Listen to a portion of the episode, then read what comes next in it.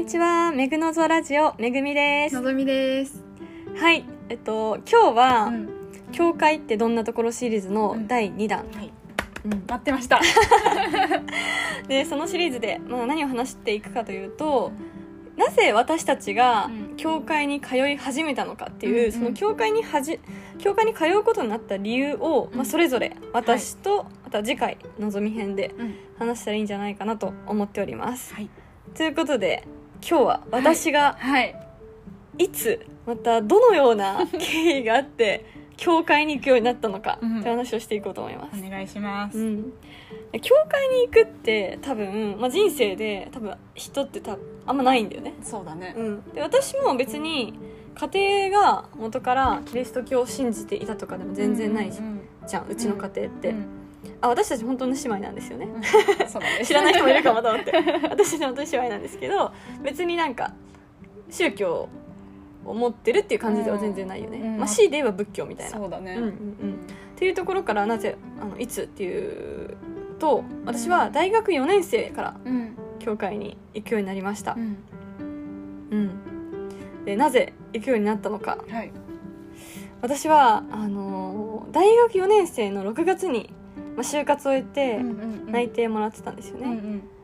ただそのどういうふうに就職をき就活をしていたかというと、うん。とにかくバリバリ働きたいみたいな、キラキラしたバリキャリ女子になりたいみたいなそういうタイプだったんだようんねそれで、まあ、なんかあの20代はうん。なんか特に自分の得意な分野とかなかったから、うん。とりあえずベンチャーとかで、うんもう1から10まで全部やれますみたいなそういうとこに行って、まあ、東京行って頑張ろうみたいな感じで決めてた。うん。けど内定が決まった後にふとなんか私があと1歳年を取るだけで、うん。社会にうん。価値を提供できる人間になれるのかっていうところにめっちゃ疑問を感じたのね。その考えになるのが結構すごいことだようね。ーんそうなのかな、うん。まあ、なんか、まあ、学生って社会から価値を与えられる側、うん。提供される側だと思うんだけど、うなんかね急に1歳年を取っただけで価値を与える人になれるのかみたいな、すんごい自信なかったし、うん。うんっていうところでもう一回自己分析を始めました。はい。6月から。そう6月から、うん。あこれちょっとやばいと思って人生の目的とかを、まあうん就活でいろいろ聞かれるんだけど、うん。人生の目的とか自分にとっての幸せをもう一回考え直そうと思って、で、まあ、自己分析をどうやってやるかといったらやり方調べるために自己啓発本とかを3ヶ月で60冊ぐらい読みました、すごいよねこれ本当に。3ヶ月で60冊。おいおいって、まあ、あの 2, 2周してるやつとかもあるんだけど、まあ、そういうふうに読みまくったんだよね、でもなんかしっくりこなかったのね、うんうんなんかなかなかちょっとまだまだ自分を知れてないなと思って。で納得感がいかなかったからもっと自分について自分の人生をどうやって生きていくかについてもっと知りたいと思ったから、次は映画をね半年間で120本見たんですよ。これ本当すごいよね。同じこと言うやん。いやこれ何回も、まあ、聞いてる話だけど そこまでうん。自分を探すっていうか、うん。人生の目的をうん。探すためうにん。本をうん。1ヶ月あ2ヶ月で60冊、うんうんで映画も120本なんてうん。見る人いないと思う、まあ、確かにおかしい人だと思う。うん。うん、そうだね。ちょっとおかしいとは思うけど、うん。でその映画を見てたっていうのもただね暇だったからというのではなくて、その映画って2時間の中に絶対に、まあ、主人公がいて、舞台があって一人の人生ドラマなわけじゃないですか、うんうんうんうん。だからその一人の主人公、まあ、まあ文化とか背景も学びつつさまざまな国のね学びつつ一人の人間がどのような思いでどのような人生を送るのかっていうのを学びたかったっていうのがあって、で、まあ、一つ一つ感想とかもいろいろつけたりとかやったし、あとあの日本ので言うと「あの情熱大陸」をほうほうほ20本ぐらい見てまうした、へうえん、あれってなんか職人さんのプロフェッショナルなんちゃらなんちゃらってやつじゃん、ん職人さんの、あのーインタビューじゃんね。その職人さんがどういう思いでその一つのものに向き合っているのかとか、どういう職人魂を持ってるのかそううん。どういう座右の銘を持ってるのかみたいなことを知ることができるからなんかそれを通してあ自分もこういう精神かっこいいなっていうふうな心の動きをあのめっちゃメモってました。どういうところに自分の心が動くのかとか、うん。どういうところに自分が憧れを持つのかみたいなところを勉強してましたね、ただ、まあ、そういうことやってもやっぱりなまだ納得がいかないと。うん。で最終的にまあこれが最後か。最後ではないか。でどうしたかっていうとあのー私たちは名古屋にいるんだけど、うん。学生の時名古屋だったんだけど東京に行ってうん。カバン持ち活動をしてました。2ヶ月間。カバン持ち活動。カバン持ち活動っていうのは、うん。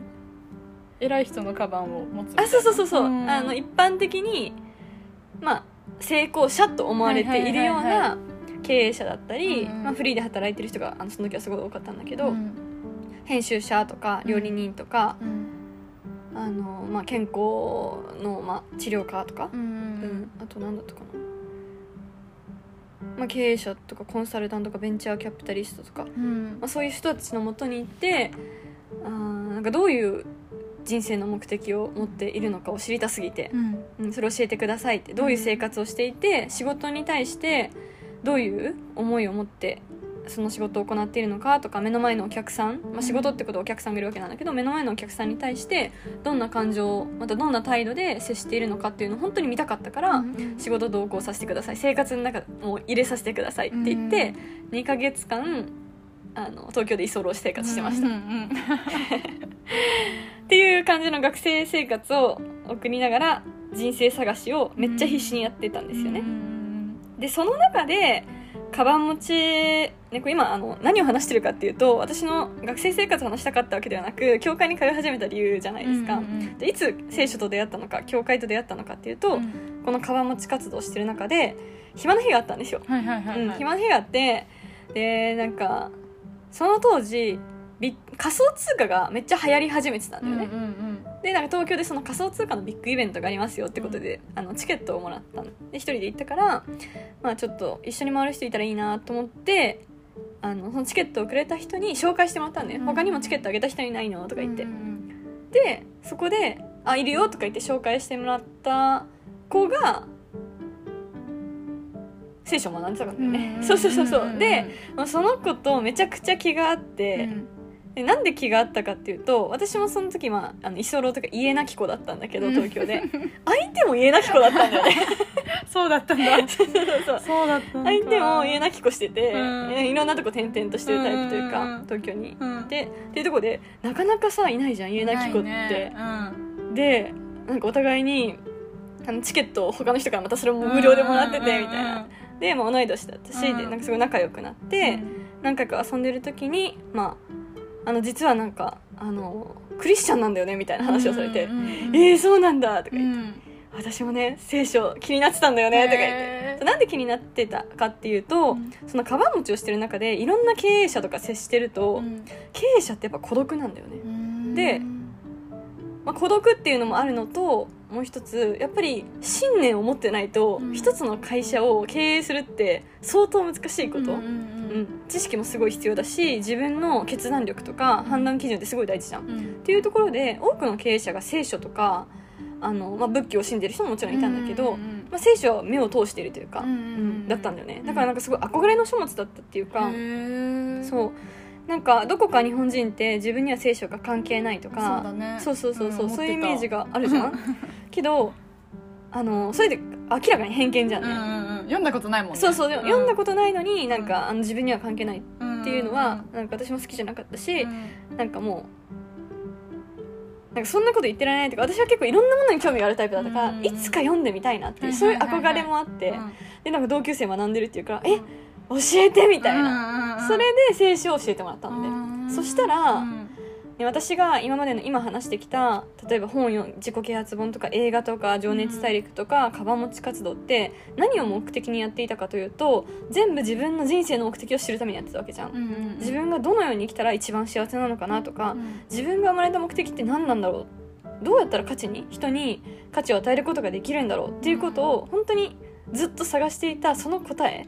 それが全部聖書にあったんだよね。それであ本当に私の探していた答えが、いろんなことやってきたけど、うん。この一冊の中に全部入ってるんだってことに衝撃を受けて、聖書をめっちゃ学んだ。その後は。いろんなことやってたけど、うん。一旦まあまあやりきったっていうのもあるけど、やってたけど一旦置いてあもうこれ聖書を通して自分を作ろうって思って。でもここしか 言い過ぎかも。本当にあの本当に自分が探していた答えが聖書を通してそう。なんかね神様の声が一気に聞こえるとかそういうのじゃないよもちろうんねなんか聖書を通して論理的に聖書を通してねその神様がなぜ人間を作ったのか。うん。聖書にはその神様が天地万物人間を作ったって書いてあるから、その神様が理由なしに作るわけではないじゃん、うん。ね、人間もなんか理由なしにさなんか物を作るってあんまないと思うんだけど、神様もそういう方だからう、ん。なんでじゃあ神様がこの地球を作ったのか、うん。人間を作ったのかその目的を学べるんだよね聖書は。うんう、んうんもうこれはすごいと。っうん。うんていう感じで、まあ、聖書を学ぶようになって、そっからなんか今日やっぱそして、ね、聖書を学んだら教会にも行ってみたいってなるじゃん、うん。っていう感じであの教会にも行きたいなっていう思いで、うん、行くようになりました、うん。なんかそこでうん。偏見とかはなかったの？ちょっと怖いなみたいな。やっぱ宗教ってさうんうんうんうん。マイナスなイメージはやっぱりあるじゃん、うんうんうんうん。なんか私はなんかそういう偏見とか自分の固定概念が壊れていく感覚がめっちゃ好きなのね。そう。あめっちゃ自分誤解してたみたいな。知らないことをうん。知った時の喜びがめちゃくちゃある。だからなんかいろんなことに挑戦するのが好きっていうのが、まあ、昔からの性格っていうのはあるけど、やっぱりそれはでも聖書のその固定概念が崩れているいく感覚は他とはやっぱ違ったかもね、そうだったんだ、うん、やっぱりなんか神様ってねわからないものスピリチュアルみたいないわゆるなんかそういうね ね。イメージがあったところから、あ本当に自分と関係がある、うん。自分の人生に必要な書物なんだっていう、うん。その考えが自分の中に芽生えたというか、自分の誤解が解けていく感覚が私はすごい面白かった。うんかねあの論理的でない本だと思ってたしそもそも。そうそう。うんと思ったらめちゃくちゃ論理的みたいな、この本、うん。そこもやっぱいいよね。うん。一つ一つ丁寧になんで神様がね。この世界を作ったのか。うん。うんね。いやもうちょっといろいろあるよこの聖書の良さっていうのそうはだね。うん、ちょっと別の回で話させてこれは。そうだね。うん、ちょっと10分ね。結構話しちゃった。